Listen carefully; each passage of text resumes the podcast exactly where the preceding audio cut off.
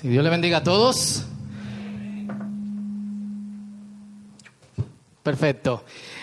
Qué bueno que están aquí. Mi nombre es Fausto Liriano, yo soy su servidor como pastor en esta comunidad que llamamos el Círculo. Así que si estás aquí por primera vez o por decimoava vez o por milésima vez, siéntete como en casa y estamos aquí eh, para, para servirte. Y en el día de hoy, yo requiero de todo el mundo que ponga mucha atención a lo que nosotros vamos a estar hablando. Si es posible, usted tiene un programa ahí, alguno tiene lapicero, anoten, revisen esto en su casa, porque lo que nosotros vamos a estar hablando aquí o lo que vamos a estar conversando en el día de hoy, ustedes saben que pueden levantar la mano, interrumpirme cuando ustedes quieran y, preguntar o hablar o decir lo que, lo que ustedes entiendan sobre, eh, sobre el tema. Eh, le voy a pedir que todavía no me adecúen allá afuera hasta que se llene totalmente aquí adentro. Gracias.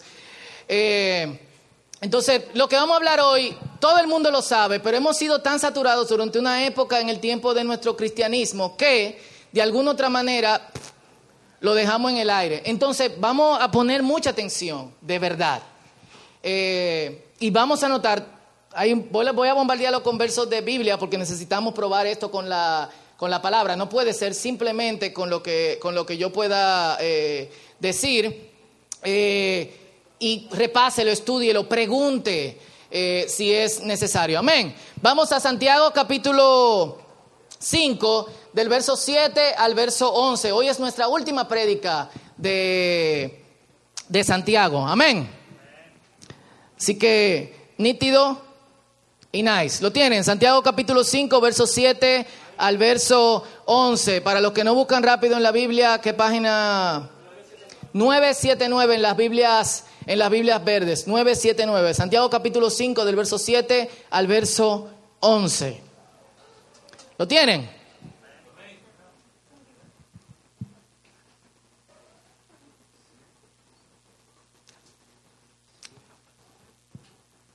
¿Lo tienen? Perfecto, dice así, amados hermanos. Tengan paciencia mientras esperan el regreso del Señor. ¿Cuánto han visto ese letrero en la calle que dice Cristo viene? ¿Eh? Y en la guagua también. Los choferes te matan con un machete, pero la guagua atrás dice Cristo viene. Piensen en los agricultores que con paciencia esperan las lluvias en el otoño y la primavera. Con ansias esperan a que maduren los preciosos cultivos. Ustedes también deben ser pacientes. Anímense en otra versión dice, anímense unos a otros, porque la venida del Señor está cerca. Hermanos, no se quejen unos a otros o serán juzgados. Pues miren, el juez ya está a la puerta. Amén. ¿Vieron el énfasis? Paciencia, Cristo viene. Primer verso. Segundo verso, paciencia, anímense, Cristo viene. Vivan bien, no se quejen unos a otros. Cristo viene y ahora como juez. Amados hermanos, tomo como ejemplo la paciencia de paciencia durante el sufrimiento a los profetas que hablaron en nombre del Señor. Honramos en gran manera a quienes resisten con firmeza en tiempos de dolor. Por ejemplo, han oído hablar de Job, un hombre de gran perseverancia. Pueden ver cómo al final el Señor fue bueno con él, porque el Señor está lleno de ternura y misericordia. Amén. Esta sería una perfecta oportunidad para hablar de, paciencia. Después de todo lo que necesitamos, muchas, eh, muchas personas. Eh, hay cosas que nos drenan. Eh,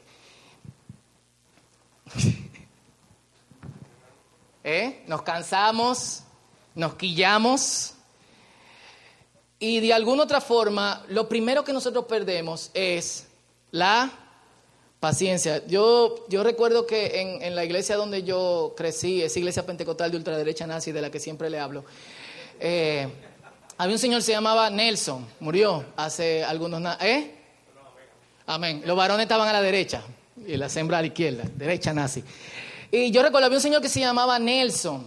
Todos admirábamos a Nelson porque Nelson era como el patrón de santidad, o sea, que usted se puede imaginar, era la santidad encarnada caminando en la tierra.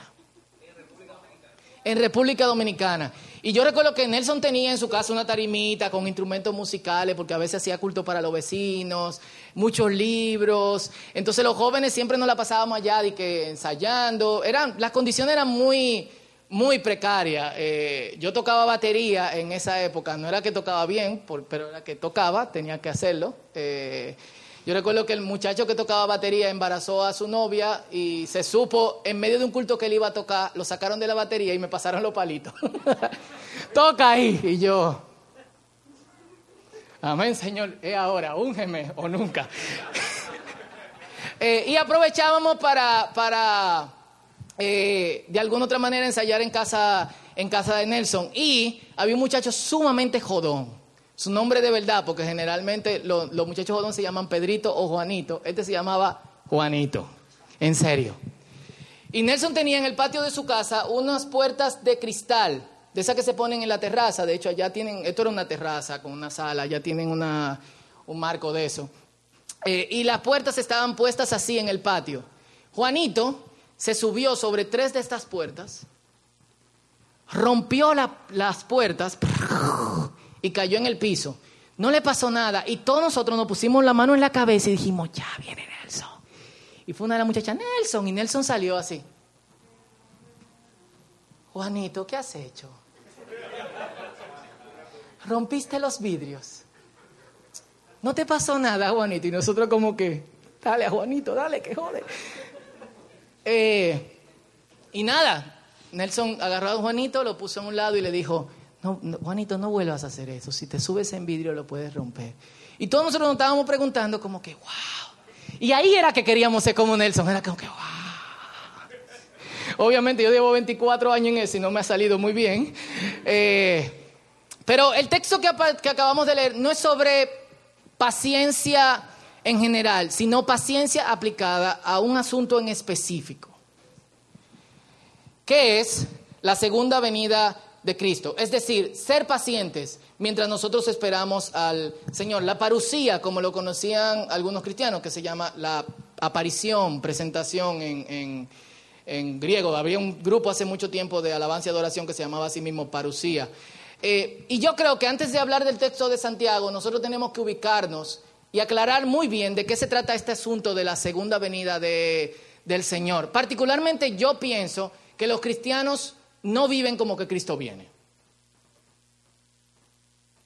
Y solamente hay que observar nuestro estilo de vida. ¿Cuántos conocen cristianos desgraciados aquí? ¿Cuántos somos? Eh, yo no puedo decir eso de mí, lo dirá otra gente, pero ¿Tú entiendes? Fausto Patolio, un desgraciado. Eh, lo han dicho por ahí. Y, realmente, er, yo, recuerdo que crecí, veía todo esto letrero por todas partes de Cristo viene y relajábamos sobre eso hasta el punto que se dejó de, de hablar. Yo de hecho puse ayer en Facebook a ver qué pasaba. Fue de hecho una provocación. Cristo viene. Y hubo una persona que me dijo, ¿cuándo es que viene? Todavía lo estamos esperando. Yo no le respondí porque la Biblia dice que con los necios no se discute. Una niña de Cotuí le respondió y le dijo, viene pronto y viene por ti, arrepiéntete para que no te quedes. No fui yo, si yo hubiese respondido se hubiese puesto a discutir eh, conmigo. Pero ¿de qué, conmigo? ¿De qué se trata esto? ¿De qué se trata la venida del Señor? Yo quiero pasar por varios puntos antes de entrar a Santiago, que trataremos brevemente realmente, por falta de tiempo en, esta mañana. Las dos horas que tenemos para hablarle no van a cubrir, no, es jugando. Eh, lo primero es, Cristo vuelve. De eso se trata. Y es definitivo. Y es algo que nosotros tenemos que creer. Primera Timoteo 6:15 dice, pues en el momento preciso. ¿Quién determina cuándo el momento es preciso? Nosotros. El Padre. Nosotros quisiéramos que Cristo venga ahora. Bueno, alguna gente que se van a casar, no quieren que venga después que se casen, pero ya yo me casé y tengo dos hijos, venga. Eh, y dice, en el momento preciso, Cristo será revelado desde el cielo por el bendito y único Dios Todopoderoso, el Rey de todos los reyes y el Señor de todos los señores. El mismo Cristo en Mateo capítulo 24, un pasaje que debemos de repasar todos aquellos que creemos en el Señor. Mateo 24 y 25, de hecho este, este está en el 25, dice, cuando el Hijo del Hombre venga, el Hijo del Hombre era un término que Jesucristo eh, tenía sobre sí mismo en su gloria. Y todos los santos ángeles con él se sentará en su trono de gloria. Trono es sobre, eh, eh, sobre juicio. Y Santiago nos dice, anímense en base a esta realidad. ¿Por qué tenemos que animarlos? Porque el mundo es un lugar difícil y está cada vez más difícil. No es solamente este país. Cuando yo oigo gente diciendo, este país está perdido, señores, oigan la noticia de Argentina, oigan la noticia de Guatemala, oigan la noticia de Nicaragua, oigan la noticia de Estados Unidos. Yo tengo un grupo de, familia que yo le llamo el grupo 24 horas, pues estamos en diferentes zonas horarias y hablan a toda hora, literalmente. A veces yo me levanto a las 3 de la mañana y está iluminando la mesa de noche, así, ping, ping, ping, ping, ping. Y el otro día dice una, ponen una, un video de un muchacho que agarraron en un cine, no sé si fue en Ágora o en 360. la cuestión es que él iba a atracar a alguien, lo pusieron en el piso y estaban esperando la policía. Y ella dice, ay Dios, ella vive fuera, yo tengo mucho miedo, yo no sé si ir a República Dominicana, tengo los pasajes comprados para ir con mi esposo y con mis hijos y na y, y es como que aquí, o sea, señores, Estados Unidos entran al cine y ametrallan a todo el mundo. Yo recuerdo que yo estaba en, estábamos en Carolina del Norte con, mi hermano y le digo, vamos al cine. en un campo no hay nada que hacer. Y me dijo, no, no, eh, no voy al cine. Entonces, debemos de animarnos con esto porque realmente las cosas van en mal, en peor. Eso debe de ser parálisis para nosotros. No, pero a eso vamos eh, ahorita. Atiéndame, señores, ¿ok? Los que creemos en Él seremos reunidos con Él. Y esto es sumamente, sumamente importante. Dice 1 Tesalonicenses 4:17, que es el verso que más se menciona sobre esto. Dice, viene desde el 15, dice, porque el Señor mismo, con voz de mando, con voz de arcángel y con trompeta de Dios, descenderá del cielo. Y los muertos en Cristo resucitarán primero. Luego nosotros, los que aún vivamos y hayamos quedado, seremos arrebatados juntamente con ellos en las nubes para recibir en el aire al Señor. Y así estaremos con Él siempre. Amén. Tres, voy rápido. Gobernará todas las cosas y entregará el reino a Dios. El propósito de que Cristo venga es que todas las cosas van a ser sometidas bajo su gobierno. No hay en el mundo un gobierno no corrupto. No lo hay. No lo hay. Lo que hay son gobiernos corruptos que saben devolverle al pueblo.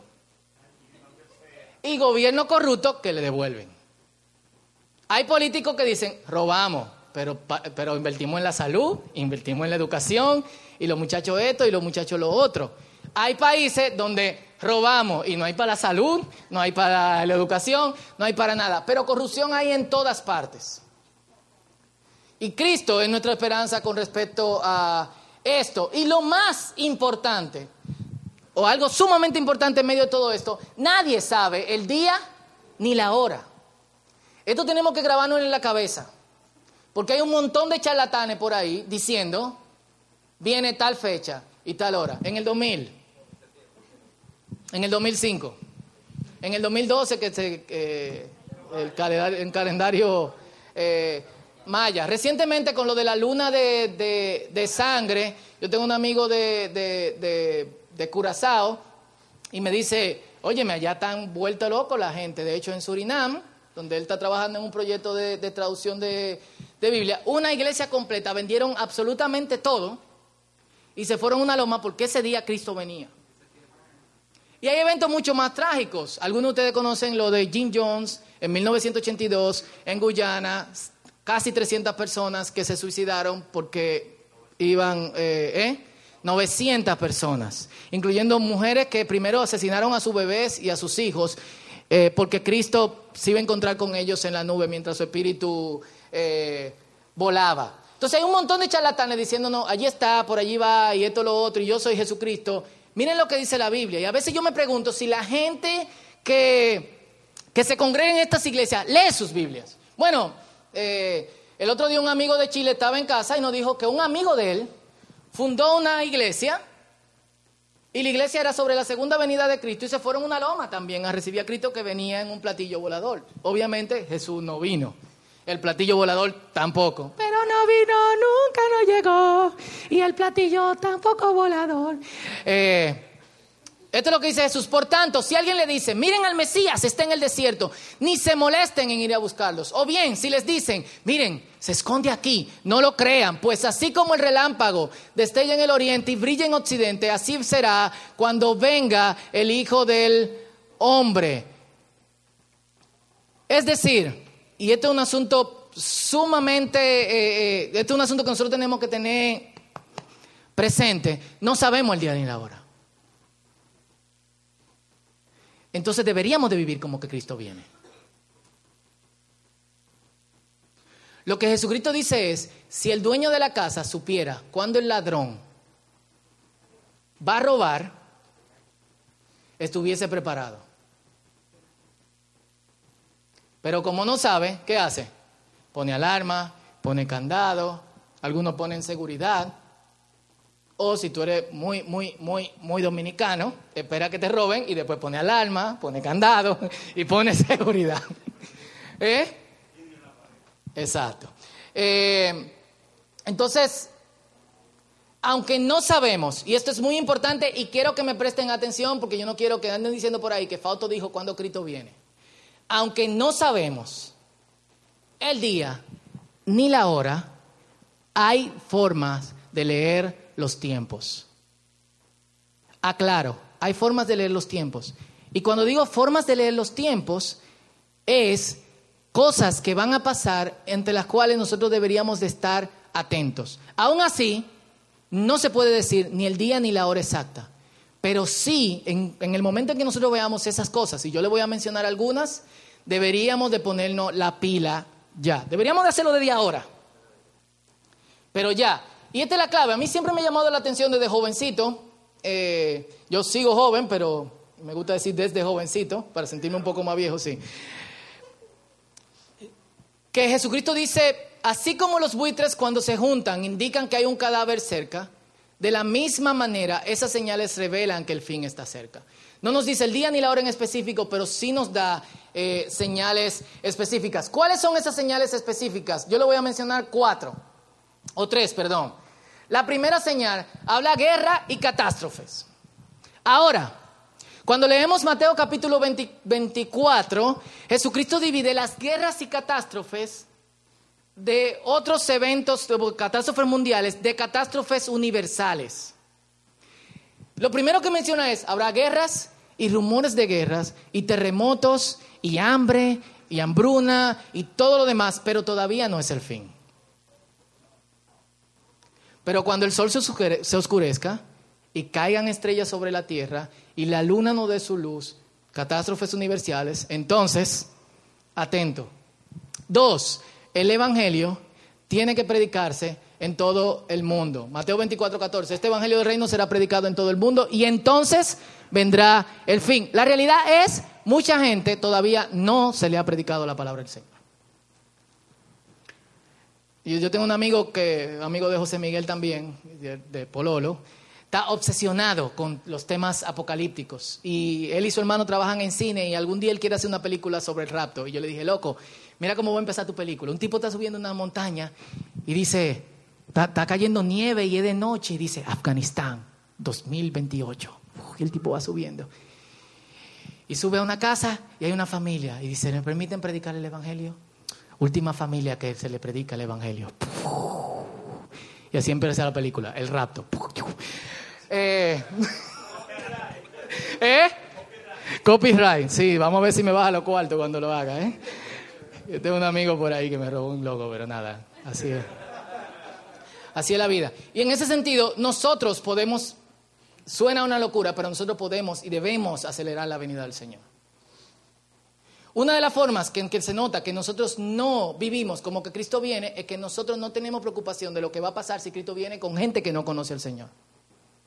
Con nuestros padres, con nuestros hermanos, con nuestros amigos. Hay gente que no le preocupa. Tú trabajas con gente que si viene Cristo, no te preocupa eso. Bueno, hay alguna gente que tú quieres que si viene Cristo, pero yo oro que el amor del Señor venga a tu corazón y tú te apiades también de, de ellos. Y la última, y esta es una señal mucho más clara. Dice, debe revelarse el anticristo y posicionarse en el templo de Jerusalén. Esto es importante. Primero, porque no hay templo en Jerusalén todavía. ¿Por quién están luchando? ¿Los israelitas con los palestinos y con los árabes? ¿Por qué? Es por Jerusalén. Es un pedazo de tierra. ¿Y cuál es el problema? Jerusalén es el lugar sagrado de los árabes, de los cristianos y de los judíos. ¿Y los árabes le van a dar ese pedazo a Israel? No. Entonces, siguen peleando. Cuando ustedes vean que los judíos le ganan a los musulmanes y establecen ahí el templo, empiecen a darse por el pecho. No se sabe el día ni la hora. Y si algún pastor por ahí dice, viene el 15 de noviembre, el 25 de agosto, que es mi cumpleaños, no le crean. Y lo dice claramente la Biblia. Segunda de Tesalonicenses capítulo 2, versículo 2 al 4. Pablo le dice a los tesalonicenses, se le había escrito una carta donde leímos sobre la venida del Señor. Y se le había escrito porque los tesalonicenses estaban pasando por pruebas muy duras. Y como estaban pasando por pruebas muy, duras, ¿cuál era su esperanza? Que Cristo viniera. Y algunos se emocionaron, otros dejaron de trabajar. El último capítulo es, señores, el que no, algunos de ustedes se han dedicado a la sinvergüencería de no trabajar y que porque Cristo viene. Salud. Pero nosotros le enseñamos esto. El que no trabaje, que no coma. Cool. ¿Tú trabajas? Está bien. Y dicen Tesalonicenses de 2, 2 al 4, segunda, no se dejen perturbar ni se alarmen tan fácilmente por los que dicen que el día del Señor ya ha comenzado. No les crean, ni siquiera se afirman haber tenido una visión espiritual, una revelación o haber recibido una carta supuestamente de nosotros. No se dejen engañar por lo que dicen, pues aquel día no vendrá hasta que haya una gran rebelión contra Dios y se dé a conocer el hombre de anarquía, aquel que trae destrucción. Como la Biblia dice que viene la, la, rebelión contra Dios, es lo siguiente. Es guerra, guerra, terremoto, hambre, guerra, guerra, terremoto, hambre, gente asesinando gente en los cines, entrando a las iglesias, matando a todo el mundo. Llega el anticristo, se atravesa en el templo y entonces de repente paz y prosperidad. Cuando digan paz y prosperidad, porque nosotros lo hicimos, no Dios, ojo, Y esto es lo que este hombre va a usar para decir, yo soy Dios, yo traje paz y prosperidad a este mundo, mientras se centra como Dios en el templo de Jerusalén. Por eso yo tengo una teoría, en mía, no es bíblica, que el tipo tiene que ser judío. Para, no puede ser árabe, porque como que vaya, todos los judíos lo van a degollar. Dice, no vendrá hasta que haya una rebelión contra Dios, se saltará a sí mismo, se opondrá a todo lo que la gente llame Dios y a cada objeto de culto. Incluso se sentará en el templo de Dios y afirmará que Él mismo es Dios. Entonces, señores, hay que estar listos y preparados. ¿Qué significa estar listos? Colosenses capítulo 2 dice, por tanto, como ustedes saben que el Señor se acerca y se, se, mostrará con toda su gloria y todo su poder, abandonen su manera pecaminosa de vivir eso es lo que dice el Señor. Abandónela. Porque Cristo puede venir en cualquier, eh, en cualquier momento. Y, esto es lo que dice Jesús. No lo voy a leer por, por causa del tiempo. Dice, va a ser como en los días de Noé. Noé predicó durante decenas de años. Algunos dicen que 120 años, pero no podemos sacar eso de ninguna parte en, eh, en la Biblia. Decenas de años mientras construía el arca. ¿Cómo tú le vas a creer a un viejito que dice, va a caer un diluvio? Nunca había llovido y está construyendo un barco en tierra seca. Entonces el tipo dice, llueve, llueve, viene lluvia, viene lluvia, viene lluvia, la gente no sabe ni siquiera qué es la, la lluvia. ¿Y qué pasa a través de los años? La gente dice, Noé está loco. Un día Dios le dijo, Noé, entre el arca con tu esposa, con sus hijos y las esposas de, de, sus hijos. Si no han visto la película de Noé, no la vean. No porque no es bíblica, sino porque es mala. Yo nunca había visto una película tan mala desde Spawn. Eh, Sí, me arrepiento de haber visto eso en mi vida. Y empezó a llover y la gente, ¿qué hacía? Vivía su vida normal. Cuando la Biblia dice se casaba y se, daba en se daban en casamiento, quiere decir la gente seguía el curso normal de su vida. Cuando Cristo venga, la gente va a seguir el curso normal de su vida. Va a estar trabajando, Nos vamos a levantar como una mañana cualquiera. Eh, a, veces nuestra mi estupidez cuando era más joven pensaba, teníamos estas discusiones de que ¿a qué hora viene Cristo? Yo creo que viene en la noche, porque así si hay un rato y la gente está manejando, no choca o nada por el estilo. Pero algo que nosotros no tomábamos en cuenta es que mientras aquí es de día, en Filipinas de noche, en otro sitio de tarde. Entonces, ¿a qué hora va a venir Cristo? A todas las horas. Tranquilamente. Así será cuando venga el Hijo eh, del Hombre. Y 1 Tesalonicenses 5, 4 al 6, dice lo siguiente, que creo que es algo que debemos de tomar en cuenta. Ustedes, amados hermanos, porque asusta. ¿Quién no le asusta esto de la venida de Cristo? ¿Eh? Hay gente que no, pero hay otros que no hablan de esto. Tú nada más tienes que decir, ¿quiénes leen Apocalipsis aquí usualmente? ¿A quién le encanta el libro de Apocalipsis? Tres gente, cuatro. ¿A quién no le gusta leer Apocalipsis? Tres. ¿Y los otros? No leen la Biblia. ¿Qué vamos a hacer con ustedes? Dice, no están oscuras acerca de estos temas y no serán sorprendidos cuando el día del Señor venga como un ladrón. ¿Por qué no seremos sorprendidos? Porque vamos a estar preparados. Pues todos ustedes son hijos de la luz y del día no pertenecemos a la oscuridad y la noche. Así que manténganse en guardia, no dormidos como los demás. Estén alertas y lúcidos. Dice la Reina Valera, estemos alertas y seamos sobrios. Y el mejor ejemplo para esto es, ¿quién ha viajado a otra zona horaria? 12 horas de diferencia de, aquí. Era una hora para atrás, Edra. ¿Qué pasó? Digo, para adelante. Eh, 12 horas de diferencia, donde aquí es de día y allá de noche. ¿Cómo estás? ¿Qué tal te va? Ay, es de día. Oh, el pastor canta una canción impía. Oh. Eh, yo le cantaba eso a Noelia, pero era de día, imagínate. Por favor. Eh, no, no, un paréntesis. Nosotros una vez estábamos en un culto. Estaba Huelma, estaba Pololo. Y dice una hermana, me voy a parar y voy a cantar una canción. Póngame la pista. Tin. Esa no es, esa no es, cambia. Pon la número cuatro. Historia verídica, no, ya estaba ahí. Ok, saque el CD, pon la dos del CD siguiente.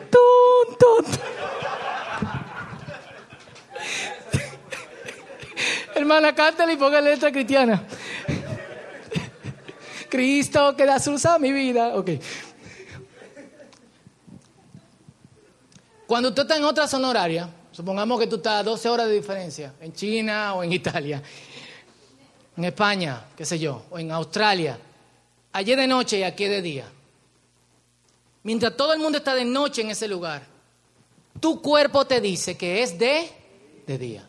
No hay forma, tú te acuestas y a medianoche te levantas porque de alguna otra manera no. Y si duermes, como me ha pasado a mí, dos días después tú no puedes dormir.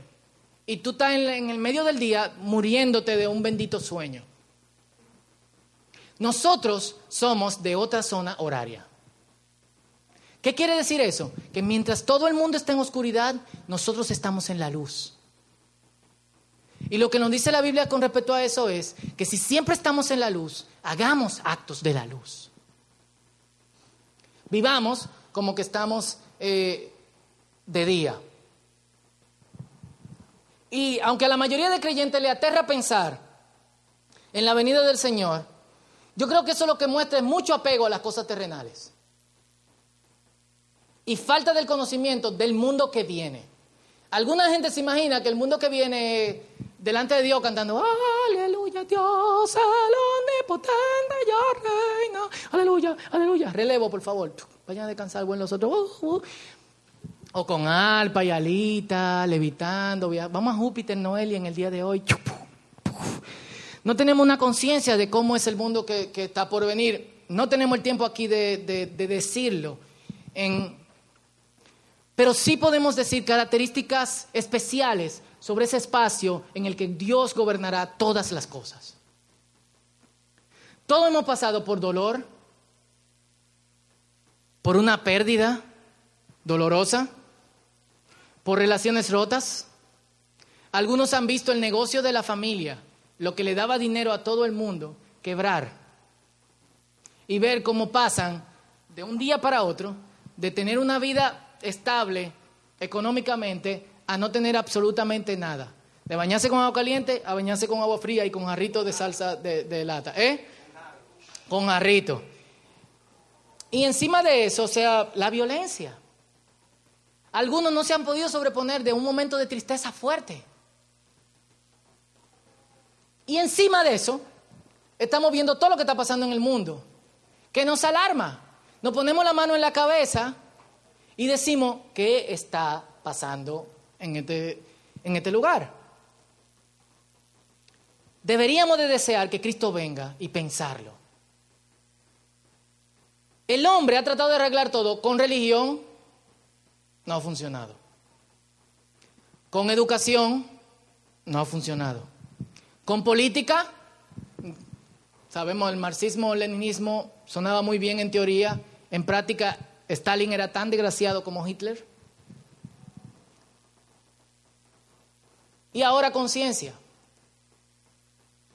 La verdad es que el problema del hombre no se arregla estableciendo un orden en el aspecto exterior del mundo, sino que el problema del hombre está en su corazón, porque del corazón del hombre sale qué?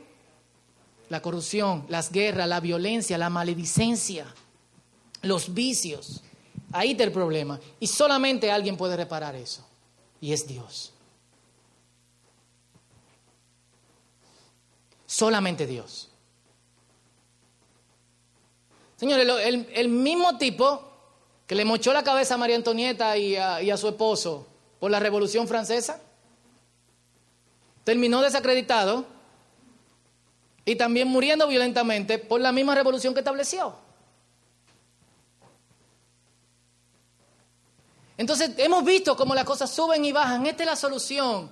Y viendo cómo el hombre está yéndose cada vez más eh, lejos de Dios. El otro día alguien puso en, el, en, Facebook un periódico Daily News, yo no sé si es eh, eh, una cuestión real o si es una prensa amarilla como de Onion, y decía, eh, creyendo en Dios, y miren cómo está la situación en Estados Unidos, y ponía el tema específico de lo que pasó en, en California. Y alguien le ponía, efectivamente, le están dando la espalda a Dios y le están echando la culpa a Dios. Cuando tú le das la espalda a Dios, ¿cuál es el resultado? Es desastroso el resultado. Y este es el mundo que Dios nos promete. De su libro favorito, Apocalipsis, capítulo 21, el verso 3 al 5. Él, ¿quién es Él? Dios. Vivirá con ellos y ellos serán su pueblo. Y Dios mismo estará con ellos y será su Dios. Y Dios Personalmente, eso se lo agregué yo, personalmente Dios enjugará las lágrimas de los ojos de ellos y ya no habrá muerte, ni más llanto, ni lamento, ni dolor, porque las primeras cosas, las cosas que nosotros estamos viendo ahora, dejaron de existir. El que estaba en el trono dijo, mira, lo dijo Juan que escribió Apocalipsis, yo hago nueva todas las cosas. Apocalipsis 22, 4 y 5 dice, verán el rostro de Dios. Y rostro de Dios, en lenguaje bíblico, estarán en la presencia de Dios. Y tendrán su nombre escrito en la frente.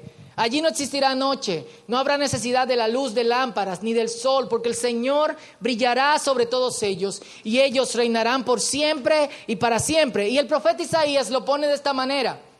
Y anoten este texto, si quieren imprímanlo, pónganlo en la nevera de su casa, pónganselo en un documento en su celular, tatúenselo en, el antebrazo y léanlo constantemente, porque esta es la imagen del mundo que viene.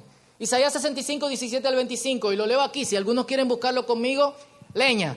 Dice, miren, estoy creando cielos nuevos y una tierra nueva, y nadie volverá siquiera a pensar en los anteriores. Es como va a ser tan fascinante lo que nosotros estamos viendo, que tú vas a decir,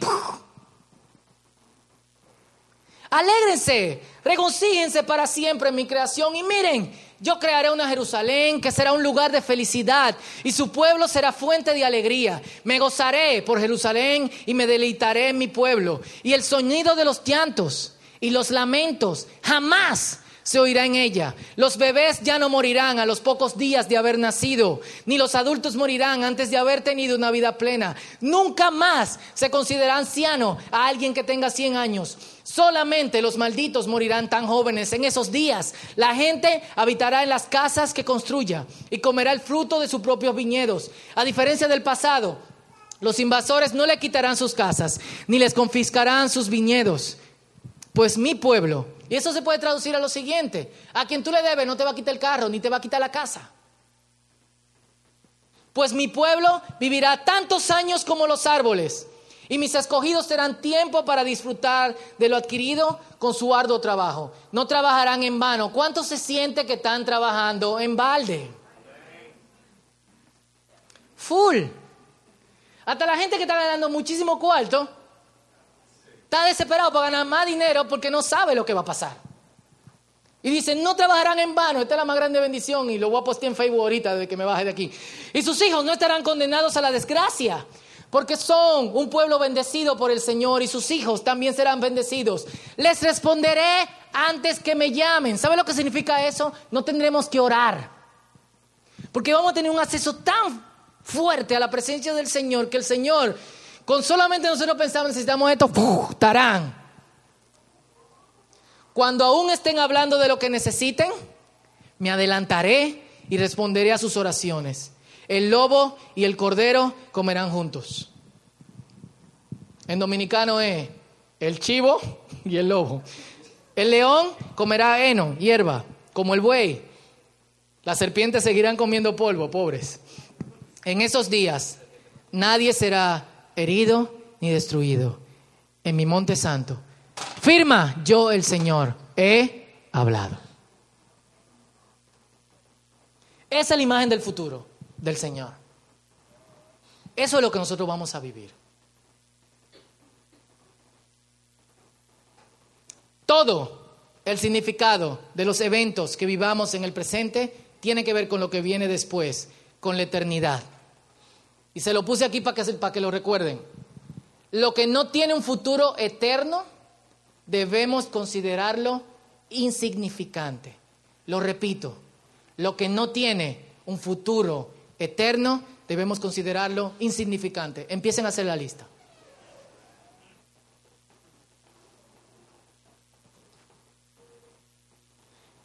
Y para vivir de manera significativa ahora debemos de tener fija nuestra mente en el futuro. Nos ayudará a dejarle prestar atención a las cosas que no son eternas. Si queremos vivir en el reino ahora, entonces nuestro futuro en el reino tiene que hacer sentido. Dallas Wheeler dice esto. Debe ser algo, hablando del futuro eterno, de lo que podamos planear y pensar desde ahora, con claridad y con gozo. ¿Quiénes se sientan y piensan en eso? Nadie. No seamos habladores. Usted no se siente en su casa y se da un tiempo para pensar de absolutamente nada. Cuando tú tienes un chin de tiempo, ¿qué tú haces? Tú prendes la televisión y ves una peliculita. O dice, cuídate un cafecito, vamos a tomar un mate. Pero es sentarnos y pensar eh, sobre esto, con claridad y con gozo. De esta manera, nuestro futuro puede ser incorporado en nuestras vidas. Y nuestras vidas podrán ser incorporadas desde ahora en nuestro futuro. ¿Significa que no debemos darle importancia a la vida actual? No. C.S. Lewis dice, los mismos apóstoles que se dedicaron a la tarea de convertir el imperio romano, los grandes hombres que construyeron la Edad Media, los evangélicos ingleses que abolieron la esclavitud, todos ellos dejaron su marca en la tierra precisamente porque tenían su mente ocupada con su futuro eterno. Es desde que los cristianos han dejado de pensar en el mundo que viene que se han vuelto tan inefectivos en el presente. Y esto es así porque nosotros le estamos dando mucha importancia al mundo presente y dejamos que la gente que no tiene mentalidad de reino gobierne el mundo presente. En ese sentido, una madre que cambia pampers sabe lo que está haciendo, tiene en sus manos un ser eterno. Y su sentido como madre cambia. Porque la educación que le traspasa a sus hijos debe ser, tú eres un ser eterno, vas a vivir para siempre. Y yo tengo que prepararte para que tú vivas para siempre. Y ese es el trabajo que nosotros hacemos. La forma en que conduces cambia. Porque tu interés es que se vea que eres habitante del reino desde ahora. Tú quieres que las personas que no saben ni piensan sobre esto, tú quieres que lo piensen. ¿Y cómo tú lo haces? Tú, tú dices, yo soy habitante de otro, de otro espacio, de otro tiempo. ¿Cómo yo vivo? Como un habitante de otro país. Tengo otra cultura. No hay nada que pueda hacer. Importan nuestras relaciones con otros porque todo el mundo es eterno. Todo el mundo. No es solamente los cristianos que vamos a tener vida eterna. Hay gente que va a tener vida eterna para condenación. Entonces, tú empiezas a ver a tu compañero de trabajo, a tu compañero de estudio, a tus amigos que no conocen al Señor con otro sentido. Tú te imaginas a esa persona en condenación eterna y tú dices, no puede ser, no me cierra. Yo no puedo dejar que tú vivas así. nuestras preocupaciones y ansiedades empiezan a ser desplazadas porque sabemos que lo que vivimos aquí es un tiempo corto y nos espera un tiempo emocionante de una vida eterna, sin límites, donde estaremos por primera vez intensamente vivos, completamente llenos y viviendo con Dios. Esto es tan impactante. Pensaba no leer este verso y lo voy a dejar simplemente aquí para que lo anoten y lo lean después. Es tan impactante que la Biblia dice en Romanos capítulo 8 que aún la creación gime con dolores de parto, esperando la manifestación de los hijos de Dios. Aún la creación gime, la creación, el universo. Y Santiago nos dice, lamentablemente me pasé cinco minutos de tiempo, ¿me dan dos minutos más? Santiago nos dice, no perdamos la paciencia, sigamos esperando. Cristo viene eso debe influir en nuestra forma de vivir. Yo tengo que terminar, pero tengo que decirte algo.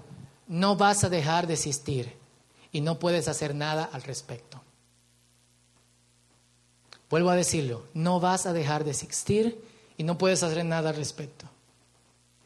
Y sí puedes hacer algo sobre el lugar al que vas a ir. Porque desde ahora lo que nosotros hacemos nos hace o ciudadanos del cielo o ciudadanos del infierno. Todo el anhelo que hay en tu corazón y que no ha sido llenado con nada significa que anhelas a Dios. Dios no ha creado ningún anhelo para el que Él no haya creado algo que lo satisfaga. Repito, Dios no ha creado ningún anhelo dentro del ser humano para el cual no haya creado algo que lo satisfaga. Si hay algo que has visto que no has podido llenar ni con libros, ni con mujeres. Si hay algo en tu corazón que siente que no ha podido llenar ni con libros, ni con mujeres, ni con, ni con libros, ni con Paquito de Calimán, ni con drogas, ni con alcohol, ni con videojuegos, ni con comida, ni con Coca-Cola, aunque yo creo que, que Juan se equivocó y en el cielo va a haber mar de Coca-Cola. Ni con café o con pan de agua o con mantequilla, es porque solo Dios puede llenar el anhelo que tú estás sintiendo. Solo Dios. Y si no has dado el paso, esta, esta es la oportunidad de hacerlo. Ven a Él. Él ya está corriendo hacia ti. Y me gustaría que inclinemos nuestras cabezas. Y cerremos nuestros ojos. Y si no quieres cerrar tus ojos, por lo menos que, que inclines tu cabeza.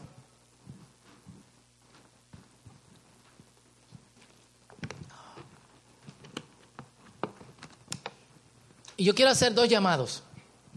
Uno de nosotros como creyentes tenemos que vivir como que Cristo viene. Escríbanlo en alguna parte en la pared de su casa, Cristo vuelve. Escríbetelo en la mano cuando se te olvide, Cristo vuelve.